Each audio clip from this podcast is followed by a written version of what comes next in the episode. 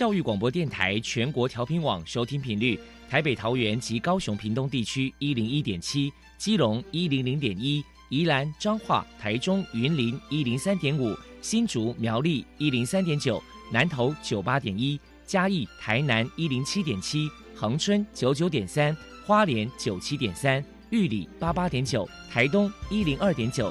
澎湖九九点一，金门八八点九，马祖九一点五。爱是包容，爱是牺牲，爱是分享，爱是服务。因为爱，特殊教育充满了无限的可能。用爱关怀身心障碍同学的未来，用心倾听资赋优异子女的心声。欢迎老师、家长、同学们，大家一起加入特别的爱这个大家庭。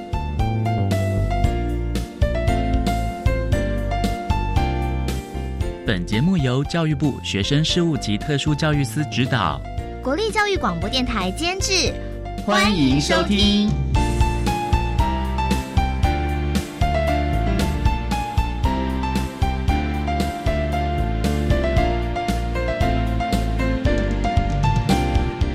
爱，我们在空中相会，欢迎您再度收听特别的爱，我是小莹。这个节目在每个星期六和星期天的十六点零五分到十七点播出。今天节目将为您探讨有关于楷模厂商的相关资讯。首先，在爱的小百科单元里头，波波将为你安排超级发电机单元，为您邀请台湾迟缓儿天使乐园协会的秘书长林兰训林秘书长为大家说明。台湾迟缓儿天使乐园有关于欢欣工坊小型作业所的相关服务内容，提供大家可以做参考。另外，今天的主题专访为你安排的是爱的搜寻引擎，为您邀请获得一百一十一年度教育部爱心楷模厂商荣耀的。红黄水产事业有限公司的总经理陈忠志陈总经理为大家分享了企业对特教生的期望以及接纳的方式，分享国立宜兰特殊教育学校孩子们在红黄水产事业有限公司实习，还有成为正式员工的经验，希望提供大家可以做参考。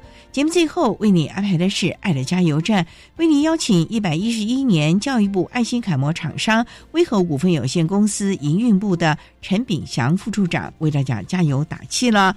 好，那么开始为您进行今天特别的爱第一部分，由波波为大家安排超级发电机单元。超级发电机，亲爱的家长朋友，您知道有哪些地方可以整合孩子该享有的权利与资源吗？无论你在哪里，快到发电机的保护网里。特殊教育往往相连，紧紧照顾你，一同关心身心障碍孩子的成长。Hello，大家好，我是 Bobo。今天的超级发电机，我们特别邀请到台湾迟缓儿天使乐园协会的秘书长林兰旭女士，来跟大家介绍一下协会旗下的日间作业设施欢欣工坊。首先，我们先请您来跟大家介绍一下台湾迟缓儿天使乐园协会的服务项目有哪一些呢？台湾迟缓儿天使乐园协会是九十九年成立至今，已经有十二三年的时间。本会秉持为增上家庭服务的精神，以服务对象的需求为指标，尽最大努力提供协助。协会的服务项目大致可分为四大部分，分别是社区日间作业设施、欢欣工坊（简称小作所），主要服务高中毕业以后的身心障碍者。等一下，后续会为大家进行详细的服务内容介绍说明。那另外有零到六岁的早疗服务，主要有一对一疗愈课程、亲子工作坊、真人服务系列，以及早疗宣导、闯关筛检活动等。第三项是身心障碍者真人活动，有经常性的专业治疗课程艺术疗愈课程，像是打击、太鼓、舞蹈等音乐治疗及美术创作等。在这十几年来，都陆续办理过。另外，还有不定期的营队活动，基本上在每年的寒暑假举办。最后是身心障碍家庭福利服务，像是义检、联谊活动、资源转介、家庭支持等。在这里，我特别要提的是，今年度天使乐园协会争取到了台新银行慈善基金会“您的一票决定爱的力量”。公益金支持，针对身心障碍者及其及其家庭推出一系列的心理智商服务。最大的特色是连结服务心智障碍领域的资深临床心理师，有个别智商，也有团体舒压活动带领，并且依协会第一线服务人员的需求，设计一系列教育训练课程。这些内容在天使乐园协会官网都看得到哦。您服务的这个项目也相当的多元，这样子。那么接下来想请这个秘书长来跟大家介绍，因为这个协会旗下的这个社区日间作业设施欢心工坊嘛，这个是等于算是提供给有意愿工作，可是这个能力还没有达到可以进入职场的身障成员，可以给学习技能的地方。那请您来谈谈，目前有多少位身障的成员，还有提供哪些职业或者是生活自主训练的课程呢？欢心工坊服务有十五位成人身心障碍者，那目前已经招收额满。教保员主要是以作业活动方式带领训练，提升服务对象的工作技能。那除了自制天然手工环保商品，像是艾草蚊香、环保清洁剂、左手香防蚊液、干洗手凝胶等，也会接一些简易的包装代工，依服务对象能力。设计工作流程步骤，甚至设计辅具，协助他们能够完成自己的工作项目。另外，要特别提的是，欢心工坊会自制天然手工环保商品，是因为小作所规划有户外的园艺区，除了有定期的园艺治疗课程，借以抒发服务对象的情绪压力，园区的香草植物自然利用在自制环保商品中。努力工作后，也必会获得一定的回馈或报酬。对小作所是给予服务对象奖励金，奖励金的计算也定有一定的基准规则，让教保员能够有所遵循。服务对象也很清楚，只要有一定的付出，就会有收获。每月奖励金发放时，工作人员会引导记账。适时对表现进步的服务对象给予肯定的称赞，也会带领服务对象到邮局存钱，给予金钱管理的学习。那生活自主训练部分，我想跟大家分享的是每周一的倡议时间，基本上类似学校的班会，主要讨论内容每周必有的是吃哪一家便当，关乎未来五天的中餐，对服务对象。是至为重要。那既然是开会，就会有主席和记录，未免造成太大的躁动，会由教保员轮流担任主席，引导会议讨论进行。记录则由服务对象主动争取担任。有时还会有休闲文康活动项目跟社区适应地点的选择。服务对象在一次次的学习下，自主意见的表达。跟尊重他人意见的表现都有明显的进步。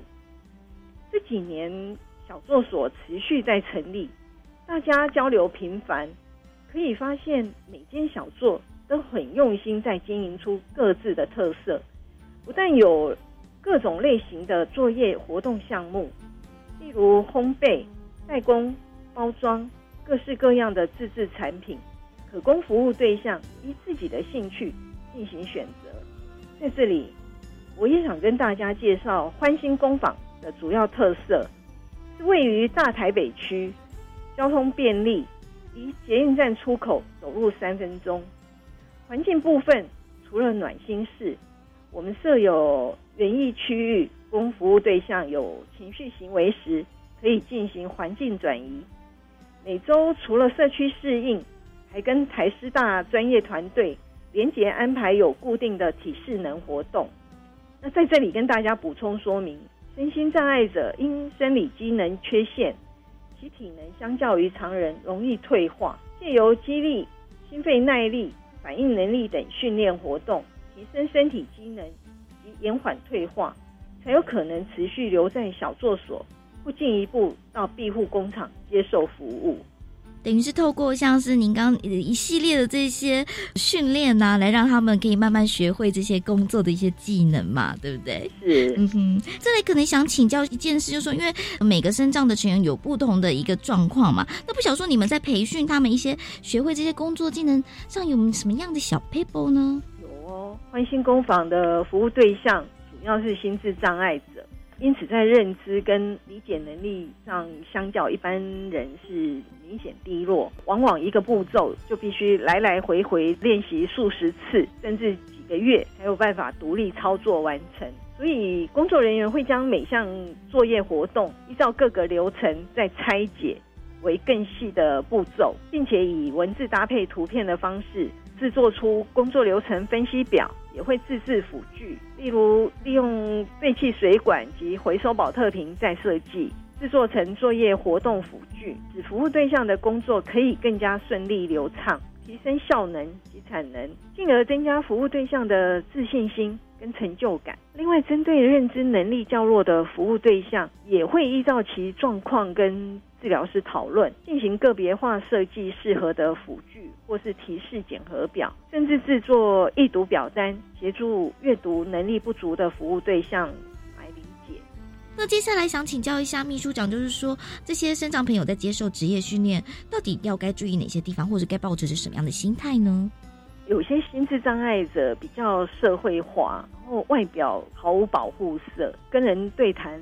很顺畅，让人很容易忽略这些心智障碍者的障碍限制，常常会对他们像常人般要求，忘了他们的能力障碍。那每位心智障碍者都是不同个体，必须先观察了解能力限制后，再拟定不同策略的个别化服务计划，并依其能力再来适性的调整，提供多元化智力生活训练。我们会鼓励家长可以多方让孩子多做尝试，从不断的经验练习，让我们的心智障碍孩子有更多学习的机会。在训练孩子自理生活时，也可以适时保持弹性的空间。例如，一个心智障碍的孩子外出购物，是要会计算金额找钱的能力重要，还是要学会如何购物的能力重要？其实家长都可以有所思考。那现在有很多的资源可以选择，家长也可以带着孩子一起探索，让孩子也一起参与自己的成长。最后，请教一下秘书长，您这边可能还有什么样的话想传达的呢？我们时常会向家长跟大众分享，多多给心智障碍孩子尝试的机会，并且放手让其学习，借此训练自立生活能力。家长时常会因为保护孩子，或是因为心智障碍者学习速度较为缓慢，而帮他们把事情都做好了，这样会让心智障碍者少了学习的动机跟机会，会影响未来自立生活的能力，是一件非常可惜的事。那身障服务是一条难行的路，但是能够让我们的服务对象在这个社会占有一席之地，被看见、被理解，那我们的耕耘就有了收获。我们相信良善的循环最终会带来意想不到的喜乐。公益之路也是如此。这一路走来，虽然倍感艰辛，但由于大家的支持与鼓励，就是让我们继续坚持走下去的理由。非常谢谢台湾迟缓儿天使乐园协会的秘书长林兰逊女士接受我们的访问。现在，我们就把节目现场交还给主持人小莹。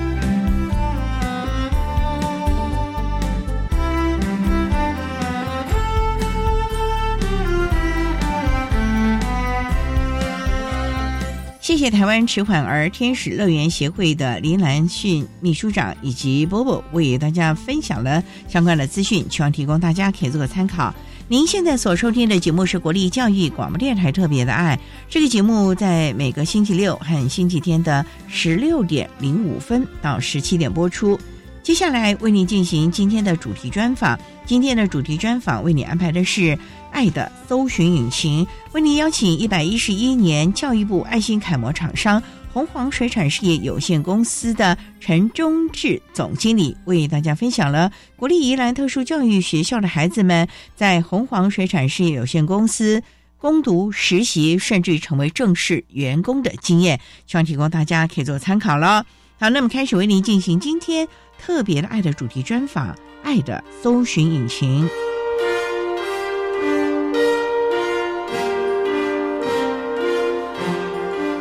爱的搜寻引擎。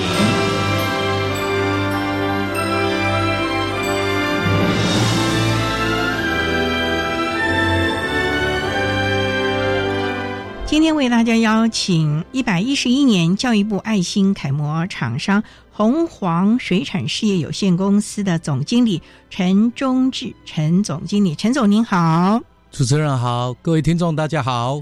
今天啊，特别邀请陈总经理为大家分享适当的坚持，谈企业对特教生的期望以及接纳的方式。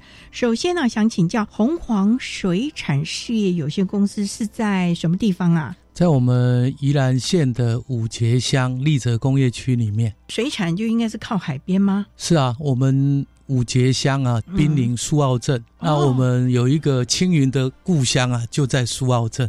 想请教公司大概成立多久了？大概二十多年了。主要是做什么？是捕鱼呢，还是鱼产品的加工、罐头之类的？我们最主要就是粗加工，就是水产加工，就是把青鱼原料，以前我们台语叫干鱼啊，这干鱼啊就是我们最基本的粗加工。所以您的产品主要是做青鱼，非常棒的水产。算是在我们那边比较传统的一个水产加工，所以这个加工品就是要做罐头，或者是直接到餐厅喽。对，有到团膳，也有提供给做饵料的部分。饵料钓鱼的那个。对对对对。啊，你做的好多哎。是啊。那想请教，那现在我们台湾的水产业怎么样呢？因为远洋啊、近海啊，还是有很多限捕，甚至于各种的国际上的这个约定哎。是是。水产是这样了，鱼资源越来越少。我们做饵料这个部分呢，如果是提供给钓鱼人口是越来越多。是海钓还是钓鱼？有矶钓啦、船钓啦、海钓啦都有。基本上是蛮多元的喽。对，现在的加工厂啊，都要走向少量多变化，要多元。那也要很多创意哦，要跟着时代的脉动走，要看着风向走了。是啊，所以现在是不是休闲比较多了呢？休闲娱乐占我们公司也都越来越高了，营业额的部分。所以就像饵料那个部分就越来越多元了。是是是，然后配合的不管是基调、海教啊等等的这些了啊。对对。哇，那这样子业务量很庞大喽。因为台湾四面都是海，人口也是局限，就我们两千三百万。那目前钓鱼的人口大概有五百万人。哎呦，这么多了哦！对，这一块其实发展还蛮好的，尤其我们又是海洋国家，现在好像都往这个海去发展。尤其解严之后，好像一些海防也都愿意让大家基钓啊，甚至于去玩耍了。对，台湾四面都是海，最天然，钓鱼它可以高消费，也可以低消费。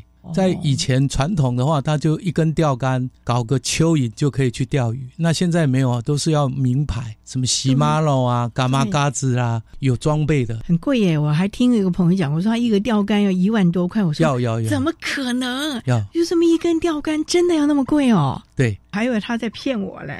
钓竿一个，再来就是卷线器，还有分很多厂牌等级。就是看你等级了，对对。对像我们初学者，大概就是最便宜的，钓个蚯蚓差不多了。其实不管你是有行情的或初学者，只要钓得到鱼，就是高手。像我都永远钓不到，连这个钓虾场都钓不到。好，我们稍待哦，再请获得一百一十一年教育部爱心楷模厂商荣耀的红黄水产事业有限公司的总经理陈忠志陈总经理，再为大家分享企业对特教生的期望以及接纳的方式喽。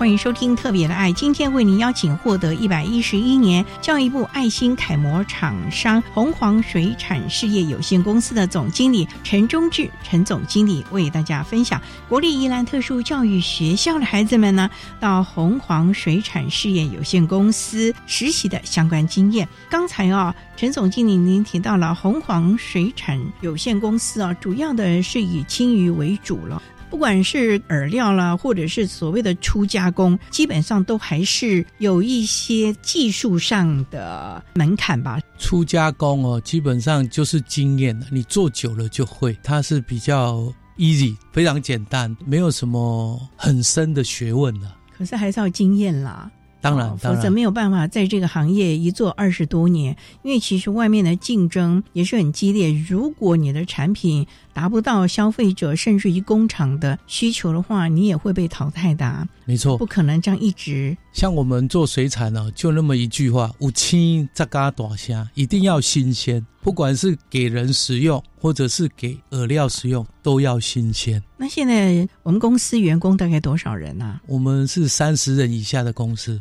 那当初是什么样的一个机缘，会让我们国立宜兰特殊教育学校的孩子到您这个地方去实习攻读呢？最主要也是特教学校的校长，他是我学长，我们都是服宪兵役。那时候刚好我要接后线的理事长，借用学校的礼堂，我们也觉得这个学校由我们许校长啊带领，我觉得他特别有爱心，那我们也被他感动了。校长他自学的理念，我们校长来了，我们宜兰特教大概四年就离开了，他把里面的整个制度跟学校的整个风气都改变的非常完善。所以刚好陈总经理也就有这样的一个机缘，也愿意提供给我们的孩子实习。那想请教，提供给国立宜兰特殊教育学校的孩子实习的机会大概多久了？两年、三年、四年？我已经三次都是爱心厂商，从一百零三年、一百零五年、一百一十一年都得到爱心厂商奖。其实最主要就是一份爱心呐，看到这些特殊教育学校的学生啊，他们真的就是一个爱心。特别是家长跟老师，他们都非常的特别有爱心，对于这种特殊教育的学生呢。你一定要在陪旁边陪伴他，而且教导他，一定要一次再一次的在旁边看着他。他们呢，其实也有很多很可爱的一面呢。所以就是一次一次的来，不会没关系。嗯，只要孩子愿意学，公司也愿意给孩子们这样的一个机会了。所以我想，这也是我们多年来很多爱心楷模厂商啊，愿意提供给我们特殊教育的孩子们实习，甚至于啊成为正式员工的心情了。那想请教。宜兰特教的孩子到你的红黄水产事业有限公司可以做什么工作？因为新鲜很重要哎，所以速度啊，甚至于技巧就很重要了耶。一般特教的学生到我们公司啊，首先应该是这样讲：老师要让特教的学生出外啊，到那个工厂里面实习啊，最主要他都要在学校表现的比较好，然后他的一些生理的状况，有的都有病变，那老师特别的清楚。到了我们工厂，第一个我们要求就是安全，不管你在哪里，我们就是安全为优先，然后再因人而异。有的学生他就适合去包装纸箱、打扫工作，甚至帮我们那些包装材料啊做贴纸，这些生材器具的包装跟打扫的工作，就要因我们特教生每一位学生他的工作能力，由老师跟我们厂商啊做一个分配。总是要看他的能力，做能力所及的工作，否则对孩子来说也是自信心的打击了啊！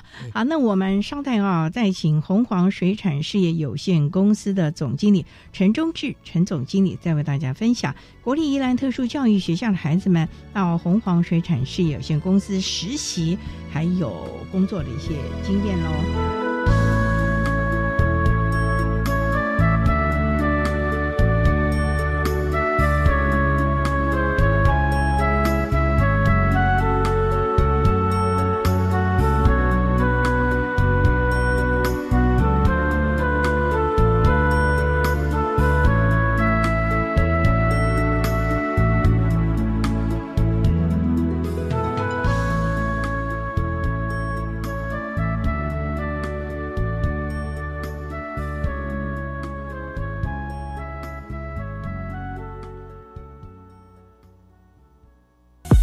教育电台的听众朋友们，大家好，我是 DJ 罗小 Q，在每周日的晚上十一点钟收听教育广播电台电音新浪潮，邀请您一起参加教育电台为您举办的电音 Party，而我罗小 Q 呢将担任您的个人 DJ，在空中为您服务，为您送上一个小时不间断的电音混音，带来最精彩的电子音乐的介绍。别忘了每周日晚上十一点钟收听教育广播电台电音新浪潮。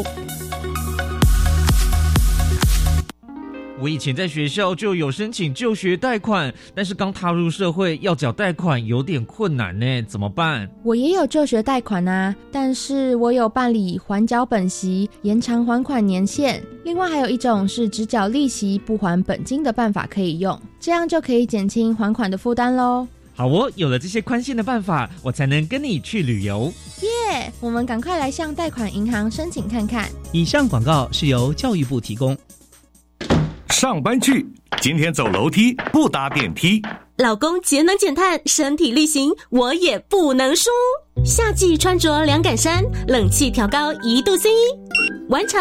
轻食料理好 easy，聪明节电又省力，家电滤网定期清，提升用电效率更放心。节能减碳，随时随地从生活开始。更多省电妙方，快上节能园区网站查询。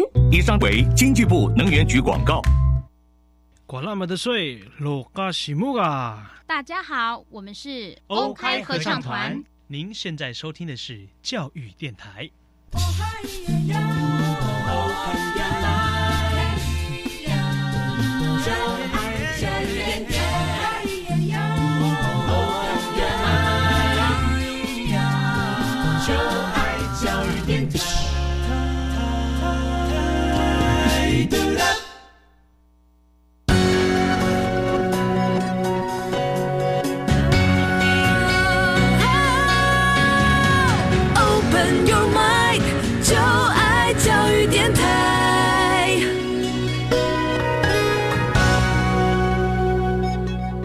电台欢迎收听《特别的爱》这个节目，是在每个星期六和星期天的十六点零五分到十七点播出。今天为您邀请获得一百一十一年教育部爱心楷模厂商荣耀的红黄水产事业有限公司的总经理陈忠志陈总经理，为大家分享国艺宜兰特殊教育学校的孩子们到红黄水产事业有限公司攻读或者是实习的经验了。刚才啊，陈总经理为他简单的介绍了红黄。水产事业有限公司呢，主要是以青鱼为主的初步加工的公司，那提供食用还有钓鱼鱼饵的产品。不过也想请教了，当初因为宜兰特教的孩子们到公司做一些工作上的配合啊，总经理，你不会害怕孩子们在这里有一些的不适应，或者是工作上？影响了出货的效率啊，等等的，不会担心有这样的负面效果吗？当初当然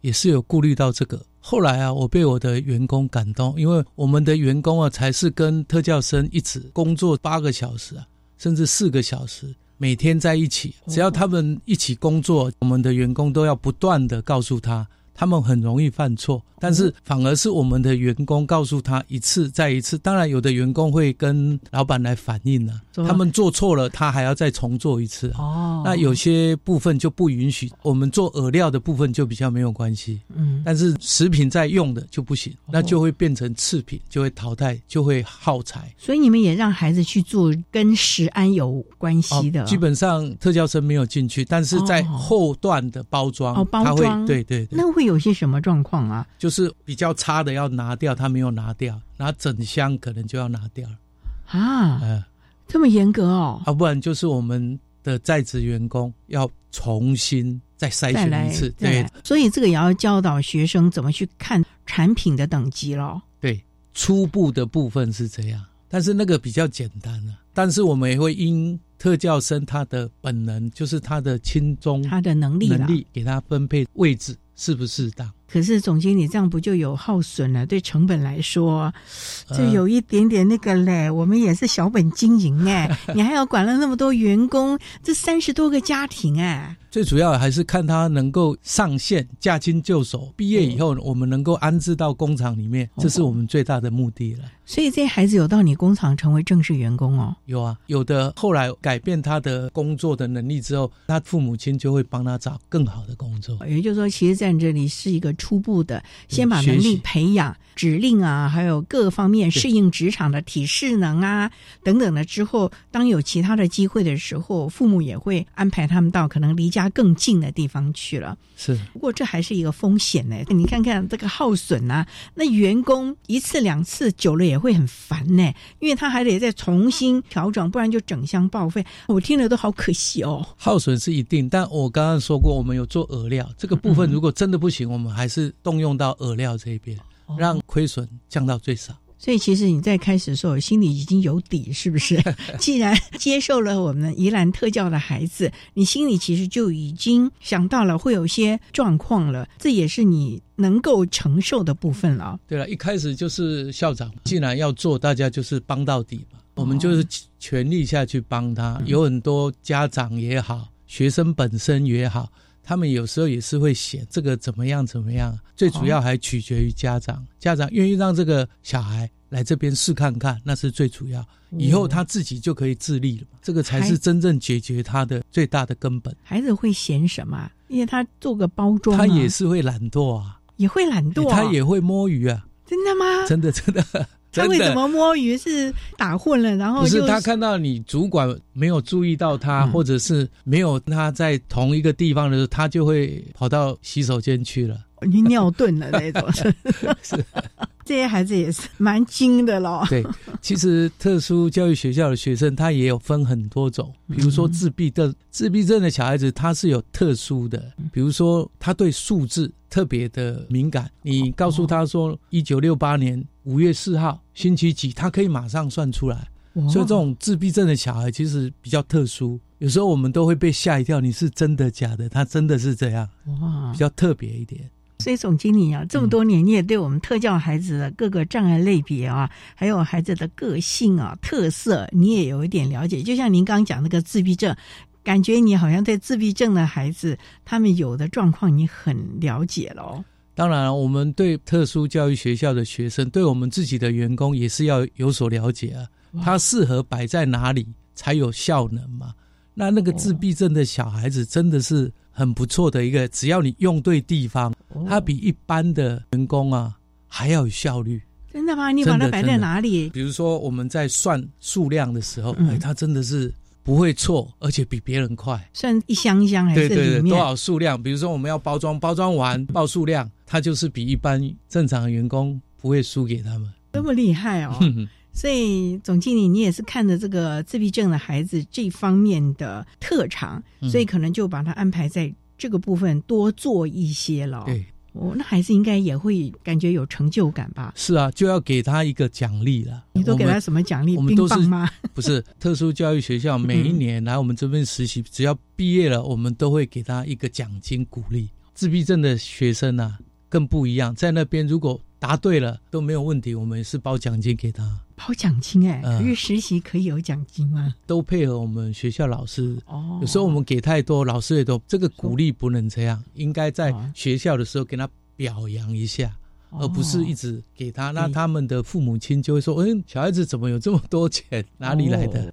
是这样，所以还是要考量到孩子的需求，也要考虑到整体的公平性的，也不要让孩子有了一些光求奖励这样的一个心态了。对对，哦，所以带这些孩子也要有方法呢，跟在一般员工不一样吧？对，带这些小孩子就是一种爱心了。嗯，你看到他从什么都不会到会，然后可以自主，你就觉得很有成就感。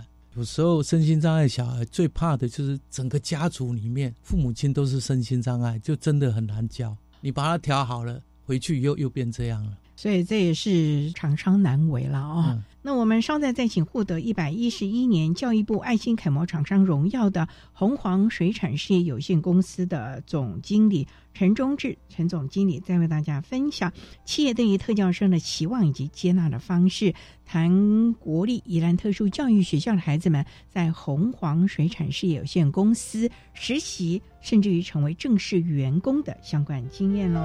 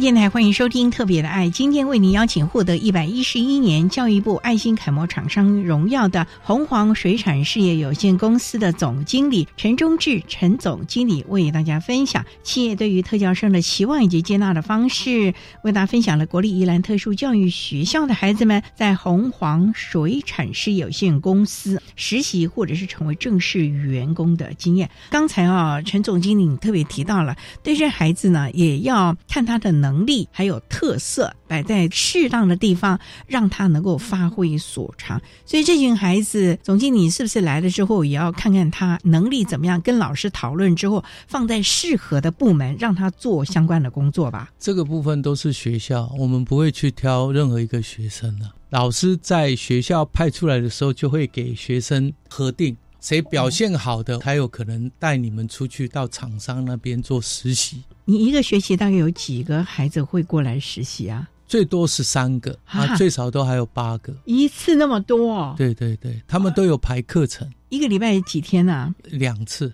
两次啊？两个半天吗？哎，两个半天。哇，那人也很多耶。八个跟到十三个，嗯，那当天来实习的时候，你们的员工可能也要再机动的调配一下喽。不会，我们有一个组长了，老师就会找我们组长先协调，说哪些学生适合去包装，哪些学生到打扫那边去，所以我们就会做一个分配分流的工作。所以这个组长也是您特别安排了跟学校的一个窗口了。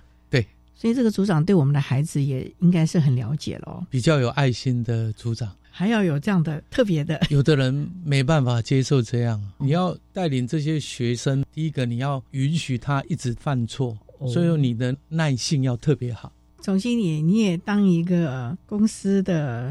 负责人哦，那当员工来跟你反映没有耐心了，教的已经很烦了，那你怎么办嘞？当然有爱心的还是挺多的啦，可是遇到这种一直跟你抱怨的，你怎么办？他没有办法接受啊。我们有时候常开玩笑，你没有耐心，这些特教生都比你有耐心，他还是一直来啊，他也想做啊。他就一直反映，Q 说他一直在犯错，我怎么讲？我说那你就是把他调配到你觉得可以接受的那个位置。我觉得这对员工也是一个成长吧，是也是一种要顺应整个时代潮流。因为我们在工作甚至于人生当中，不可能都一帆风顺，每个人都顺着我们，每一件事情都顺着我们。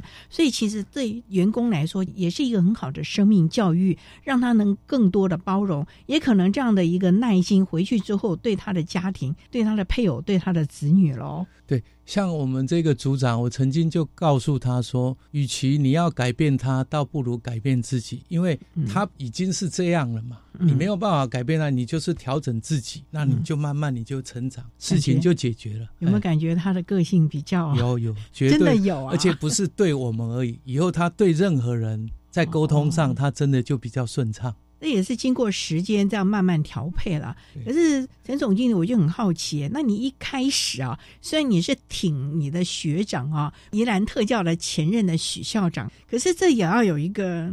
发心啊！你光挺啊！我们讲人情有时候也会用光光哎，你怎么会有这样的一个观念和态度，愿意就接受我们宜兰特教的孩子，而且这么多年呢？看一百零三年，你看就已经获得了爱心楷模厂商荣耀，那可见这个时间是已经十多年了耶。没错了，我们学长给我是一个起头嘛，嗯，那他来我们。宜兰为我们宜兰特殊教育学校服务，看到我们学长他已经开始做了，而且是他的职业啊。我们是也不晓得一个因缘机会借个礼堂，一个活动的交接，然后才开始做这个事情。当初我们做这个事情，最主要还是要有爱心呐。你没有爱心，做不了那么久。你要持之以恒，就是说你对这个还是有感动到，而且也喜欢做，你才有办法持续这么久。那陈总，你的感动是什么？感动有大有小呢？感动又会让你一直就觉得这个心情颤动。那有的只是哎呀，一下子就过去。是什么事情让你感动，可以持续的十多年，而且还让员工也跟着你一起？这个感动很大嘞。到底是 哪个地方感动你了？感动是这样啦，其实每一个人应该都会有。最主要就是说，你看看别人，想想自己。你看他今天这个样，我们是怎么样？我们只要有能力可以付出的，我们就尽量帮助别人。特别是企业，它的经营理念也是从成长到茁壮，最后取之社会，回馈社会。我们可以做的，尽量下去帮忙。企业现在真的是不好经营，尤其是现在真的缺工，缺的非常严重。传统产业现在很难经营，因为第一个你没有工人啊，你没有办法拼经济，这蛮重要的。我们对特教生这一部分真的是看到他们这样，我们愿意帮助他，我们也希望更多的人能够来帮助他们。陈总啊，我们访问过了蛮多的楷模厂商啊。他们一直提到说，这些孩子的稳定性、忠诚度很高哎，而且你教会了他之后，你不用再多啰嗦，他就非常安稳的在你的公司，你根本不用担心他拿桥。当然有时候偶尔偷懒了哦，可是你会很放心的，这个孩子不会到时候给你找麻烦呢。呃，真的会这样吗？老师跟校长都告诉我们，只要你用得到特教的学生。能够长期在这边哦，那一家公司没有赚钱的很少哦，真的，确实是这样。是因为员工稳定呢，还是可能是企业企业有有爱心吧？所以说，雇主本身他就有一份特别的力量，成为友善的厂商，而且也是企业回馈社会的一个非常重要的一个契机了啊。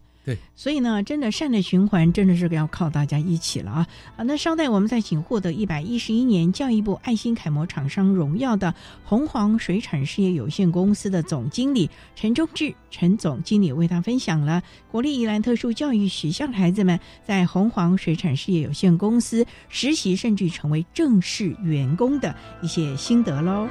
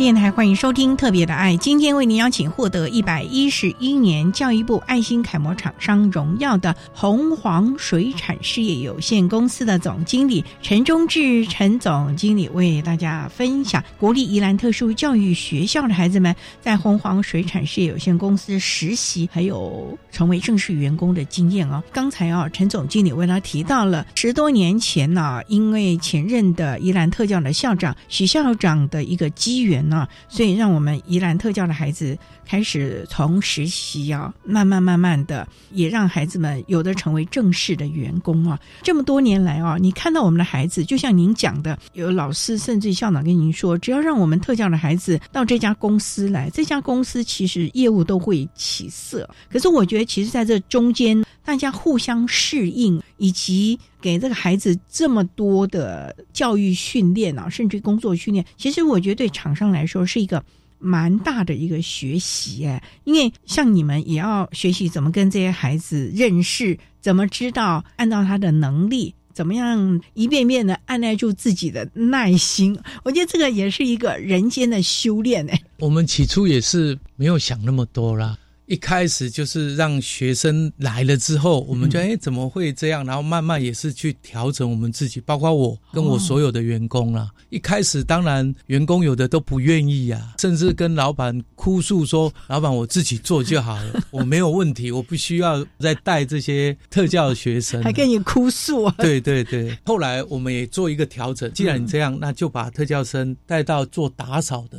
工作，等他一段时间之后再进来，一样的员工再接受一次，还是这样一直在磨合，一直到毕业，家长也同意到我们公司来。那个员工也是一直带着这个特教生一直走，所以你的员工也十几年了，跟这些孩子的相处，虽然一届一届的孩子会来来去去的，嗯，可是员工也慢慢习惯了。从刚开始的哭诉，现在不会哭了吧？不会，而且现在都没有特教生，好像怪怪的，哦，真的会跟着他一起，他就会。告诉你去准备什么，我准备等一下我们要做什么，哎，就这样。哎呦，蛮有趣的喽，哦。对，所以这群孩子在这个地方，你也看到了他们的成长，也看到他们的自信心喽。嗯。不过您刚刚也提到，这些孩子，你愿意给他机会哦，他们还是可以在这里按部就班的达成你们需要的要求啊。也想请教这些孩子成为你们正式员工之后。他的适应力可以吗？会不会造成公司的困扰？那你们给他的薪水也是按照一般劳基法的规定吗？这些特教生只要公司认为这个人在这边可以的话，我想按照劳基法都不是问题。最主要的还是他们父母亲啊。哦，怎么说？有时候父母亲啊，看到自己小孩子，他也不愿意让他做这么辛苦。这个我们一进到我们公司，就是要跟正常的员工一样。嗯，但是他们确实有很多地方是没有办法的。例如体力吗？还是体力啦？一样做一件事情，我们正常的可能一个小时可以一百箱，但他没办法。所以说，他只要能够配合你做支援的动作，那就可以了。他本身就是特教生呢，当然我们都是以跟正常人的心态在教他，也希望他跟我们一样，但是他就是有缺陷的小孩啊。可是成为正式员工，其他员工会不会？觉得不公平啊！我们也一样劳基法啊，这个一定会。续薪方面会有差。但是我们正式的员工都是优于劳基法的规定了，所以说基本上他们也知道老板在做什么，这个就是做爱心的，他们也知道。那你现在像我们特教的孩子的正式员工大概有几位？一位、两位？两位，两位哈。他们在这多久了？也蛮久了，应该六七年吧。哎，那么久了。那有一个是。来了之后，他有更好的工作，在包槟榔，包槟榔哦，他也都会了。哦，有时候我们送货的司机都还会去跟他买槟榔。包槟榔要有技巧哎，要有啊，久了之后就是正常的动作了，就是固定了啦，就是该加什么东西，其实一种制式化的规定了，对他们来说也是蛮适合的喽。主要是他父母亲希望去他那边，父母亲开槟榔店不是不是朋友介绍朋友的。那也好了，总是能够让孩子出来活动。你有没有觉得这些孩子如果出来工作，不管他做多少啊，其实这孩子不会退化吧？退化不会，因为他每天受到不断的刺激，他还是有那种热忱，想要工作，这样就很好，他可以自主了，嗯，不需要依靠依赖父母亲了。所以你觉得哦，像这样子，企业给了我们这群孩子，不管实习或者是成为正式员工，或者从你这里训练差不多了，去其他可能离家更近、更适合他的工作，你都会觉得这个孩子可能对他整个人生，甚至于他的个性。是不是有改善了？从刚开始来可能很木讷啊，到后来离开你公司的时候，甚至在你公司这六七年的孩子，你会觉得他们跟当年不一样啦？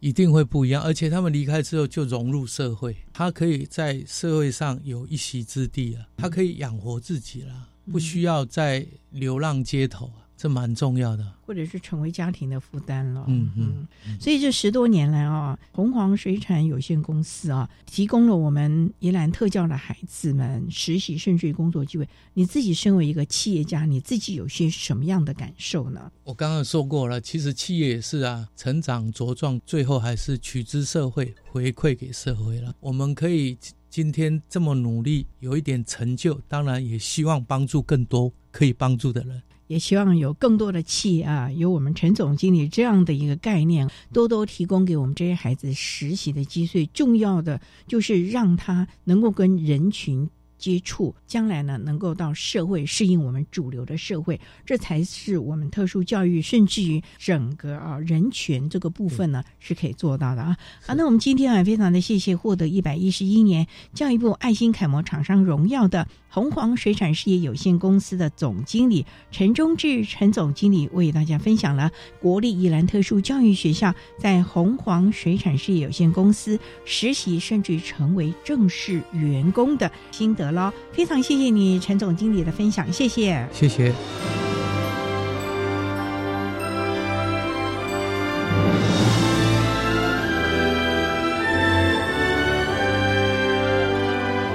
谢谢一百一十一年教育部爱心楷模厂商红黄水产事业有限公司的陈忠志总经理为大家分享了国立宜兰特殊教育学校的孩子们在红黄水产事业有限公司。实习还有成为正式员工的经验，希望提供大家可以做参考了。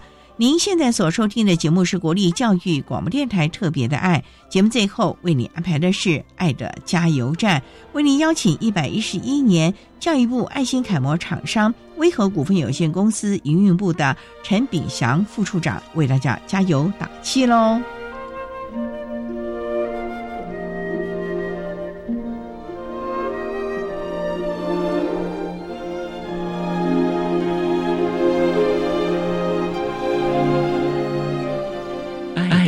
加油站。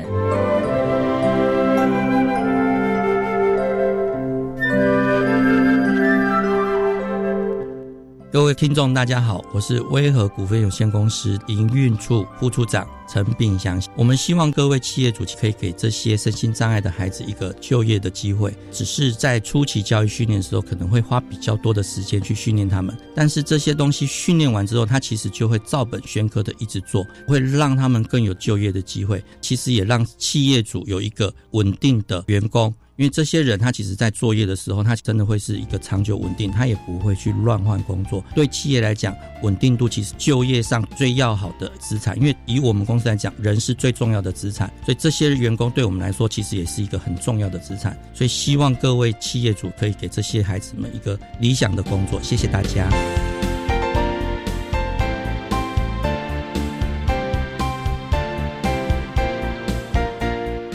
节目就为您进行到这，感谢您的收听。在下个星期节目中，为您邀请国立台中教育大学特殊教育学系的教授侯真堂侯教授，为大家说明难忘的学习，谈高等教育阶段跨障别学生夏令营的特色以及意义，提供大家可以做参考。感谢您的收听，也欢迎您在下个星期六十六点零五分再度收听特别的爱。我们下周见了，拜拜。